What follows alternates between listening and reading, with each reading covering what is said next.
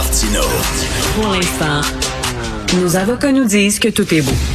Alors, le torchon brûle entre le gouvernement euh, Legault et euh, les médecins de famille.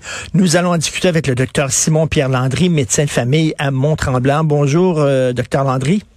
Bon matin, M. Martineau. Il me semble qu'on a déjà joué dans ce film-là, hein, parce que Ah. Gaëtan Barrette avait fait exactement la même chose en voulant obliger les médecins de famille à prendre davantage de patients.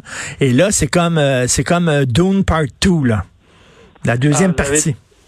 Vous avez absolument raison. Puis je dois vous dire, je suis vraiment tanné de jouer dans ce film-là depuis 2014. C'est exaspérant. Puis pendant ce temps-là, on perd du temps parce qu'on n'est pas en train de faire la modernisation du système de santé. On n'est pas en train de parler du mode de rémunération des médecins. On n'est pas en train de parler de délégation d'actes. On n'est pas en train de par- parler de diminution de la paperasse, des formulaires d'assurance que les patients ont besoin de faire remplir tout le temps. Euh, je vous ai même entendu à Denis Lévesque hier quand vous parliez d'une nouvelle révolution tranquille. Hein? Ben, Oui. C'est ça qu'on est supposé de faire. Vous avez raison. On est supposé de faire ça en ce moment dans le système de santé. Puis à la place, on est en train d'écœurer des médecins, une minorité de médecins qui travaillent à, à- à temps partiel, parfois pour des raisons tout à fait légitimes, ou euh, et, et les pousser finalement vers le privé, vers une retraite euh, hâtive et décourager finalement les jeunes médecins euh, d'aller en médecine familiale. Donc, on va se retrouver avec encore un gros problème dans deux ans quand tous les jeunes n'auront pas choisi la médecine familiale cette année. Là, je veux spécifier, docteur Simon-Pierre Landry, que vous n'êtes pas un anti-caquiste. Là, hein. Vous avez à quelques reprises, non, mais il faut le dire, vous avez Ah, appuyé le premier ministre sur certains dossiers. Là. Euh, oui, absolument. Sur le mode de rémunération, j'ai même dit qu'il faisait bien de la pression sur le syndicat. Je veux dire, le, le- le gouvernement caquiste a fait beaucoup de bons choix en ce moment en santé. J'ai beaucoup de confiance en Christian Dubé. Le problème, c'est qu'il nous ramène l'espèce de réforme barrette de 2014 en ce moment. Pour puis tout ce que ça va faire, c'est des dégâts. Ça fera pas de gains. C'est ça qui vient vraiment me chercher parce que je me dis, on a d'autres choses à, décider, on a d'autres choses à aller améliorer au lieu d'une autre bataille qui va être stérile puis qui va juste diminuer le nombre de médecins de famille qui travaillent dans le régime public du Québec. Bon, on a vu euh, cette semaine dans le Journal de Montréal, il y avait une omnipraticienne qui, a besoin de plus de temps à la maison parce qu'elle a un fils handicapé. Bon, c'est un, un cas assez spécial. Effectivement, elle, a besoin de... Elle peut pas prendre autant de patients que le gouvernement Legault voudrait qu'elle prenne parce que euh, elle a des soucis personnels. Mais, et vous allez, puis vous l'avez dit vous-même, il y a une minorité de, de, de, de, de médecins, mais quand même, il y en a des médecins, je suis désolé, mais qui préfèrent avoir du temps pour jouer au golf l'après-midi quand il fait beau. Faut le Il dire, a. là. Il y, y en a très peu, par contre. Puis là, moi, ma question, c'est de, de vous dire, OK, si on s'entend tous que le but, c'est d'augmenter l'accessibilité au système de santé, est-ce que la méthode actuelle va faire en sorte que ces médecins-là vont prendre en charge plus de patients? La réponse, c'est non. Puis ça va juste décourager d'autres personnes qui font leur travail correctement pendant ce temps-là. Donc, c'est la finalité qui me fait peur. C'est que la méthode est en train de créer plus de dommages que de gains.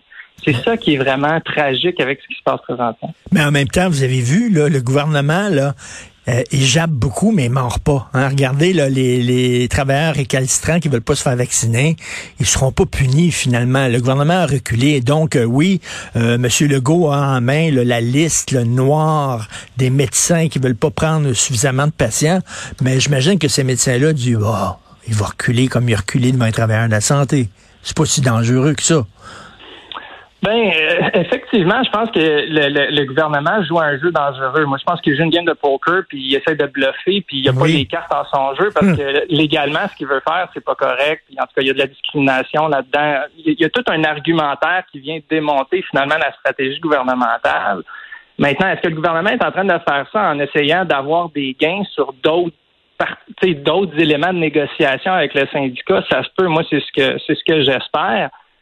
Mais à la fin de la journée, là, c'est encore la même question. Est-ce que cette méthode-là, est-ce que ce show de boucan-là de bord, là, si on l'appelle comme ça, parce que justement, il n'y a pas vraiment de levier pour faire travailler plus ces médecins-là, les, la minorité qui travaille à temps partiel, ben, est-ce que ce show de boucan-là n'est pas en train de causer plus de dommages que de gains? Puis la réponse, c'est oui. Elle cause plus de dommages que de gains. Puis vous l'avez dit, je suis pas un anticaquiste. Moi, j'ai Ben oui. appuyé le ministre à plein, à, à plein de reprises. En fait, euh, je l'ai beaucoup plus appuyé lui que le syndicat qui me représente Mais là, à un moment donné, c'est que quand je les vois sortir puis rejouer dans le film de Gaëtan Barrette de 2014, je me dis, vous n'avez pas compris encore? En, 2014, pendant quatre ans, on a réussi à perdre 400 médecins. C'est des vrais chiffres que je vous lance là. C'est pas des chiffres que j'ai inventés moi. Là. Il y a 400 médecins qui étaient supposés de commencer en médecine de famille de moins. Pourquoi, pourquoi ils sont partis? Parce que la charge. sont partis au privé. La charge exigée était trop lourde? Non, à cause du climat de menace c'est qu'on est déjà, nous autres, les médecins de famille, là, contrairement aux spécialistes, c'est dur à dire parce qu'on est comme on est comme victime d'être important dans le système. On a besoin de nous. OK? Hmm. De la même façon que le système a besoin d'infirmières. Donc, on est, on est un peu victime, comme les infirmières, de se faire toujours rajouter des règles par le ministère de la Santé parce qu'ils veulent plus nous contrôler, parce que là, ils voient qu'il y a des feux à éteindre, fait qu'ils nous envoient à une place, après ça, ils nous envoient au CHSLD après ça, ils nous envoient à l'urgence. Après ça, ils nous envoient au bureau.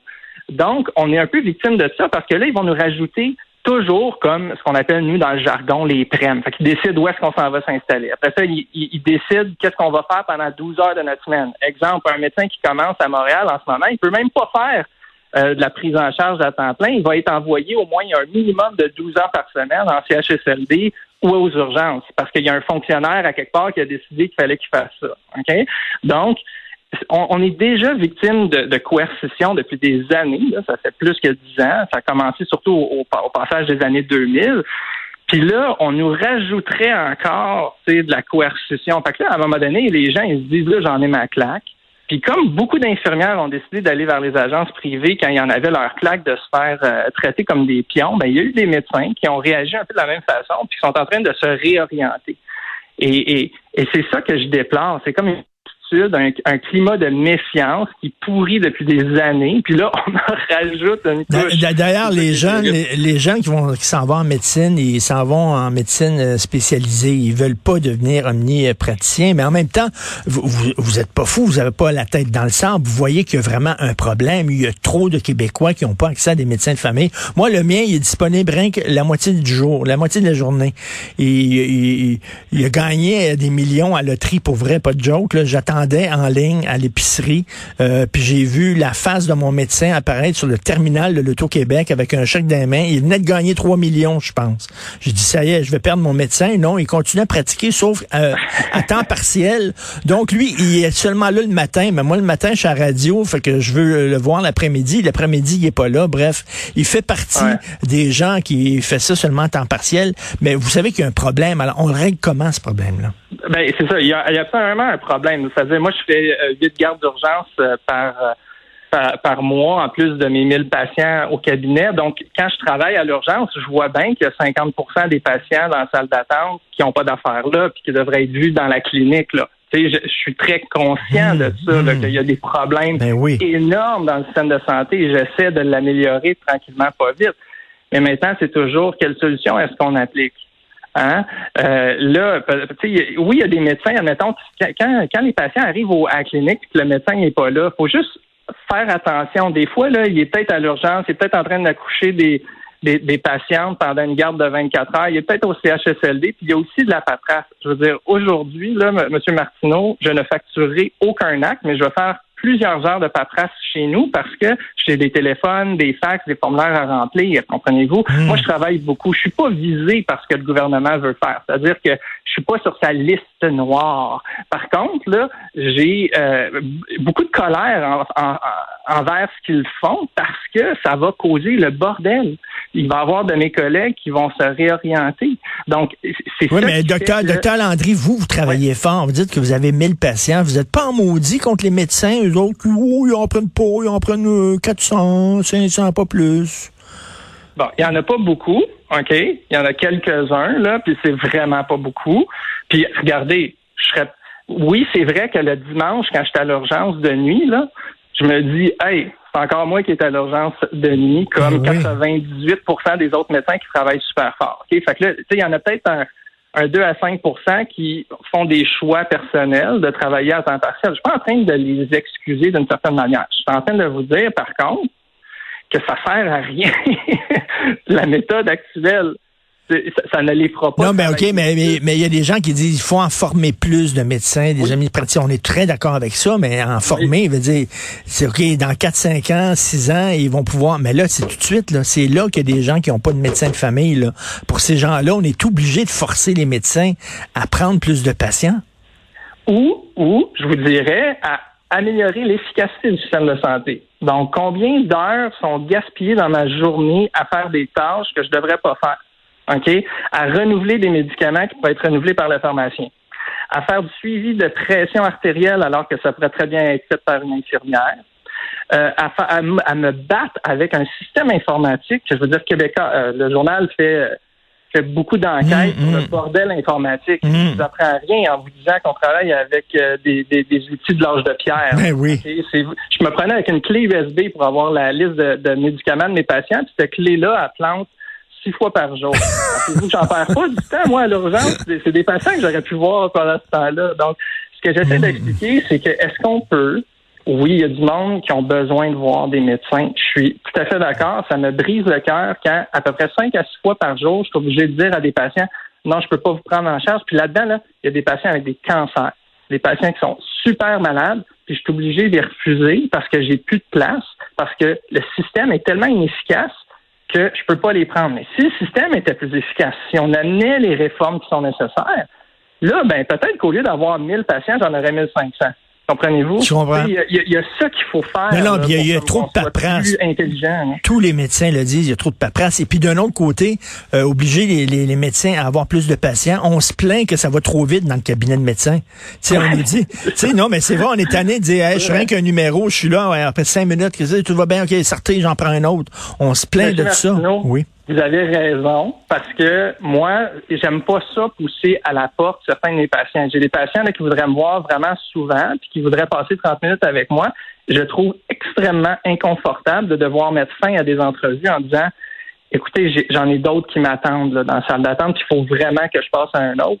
Puis il faut qu'on fasse des arbitrages entre la qualité et la quantité constamment, nous autres, comme médecins. Puis c'est vraiment inconfortable de mm-hmm. devoir couper parfois sur la qualité parce que tu te dis, ben là, sinon, je ne serai pas disponible pour l'autre qui a vraiment un autre problème urgent à régler. Donc, est-ce qu'on peut faire des réformes qui sont intelligentes plutôt que de faire des espèces de chasse aux sorcières qui vont juste causer ben, d'autres problèmes et nous faire perdre du temps? En tout cas, merci de nous avoir parlé. Vous êtes clair, passionné, vraiment. J'aimerais, j'aimerais avoir euh, Monsieur Dubé et vous autour d'une table. Et là, vous avez envie de dire à François Legault, hein, Gaétan Barrette, sort de ce corps, sort de ce corps, c'est vrai. Et, et au syndicat des médecins de famille, de s'asseoir de façon rapide avec Monsieur Dubé, puis de trouver d'autres solutions qu'une chasse aux sorcières. Parce que c'est vrai que le syndicat doit accélérer les réformes. Ça, c'est vrai. On vous laisse parce que vous avez plein de paperasses à remplir aujourd'hui. Docteur Simon Pierre Landry, merci beaucoup, médecin de famille à Mont-Tremblant. Bonne journée. merci.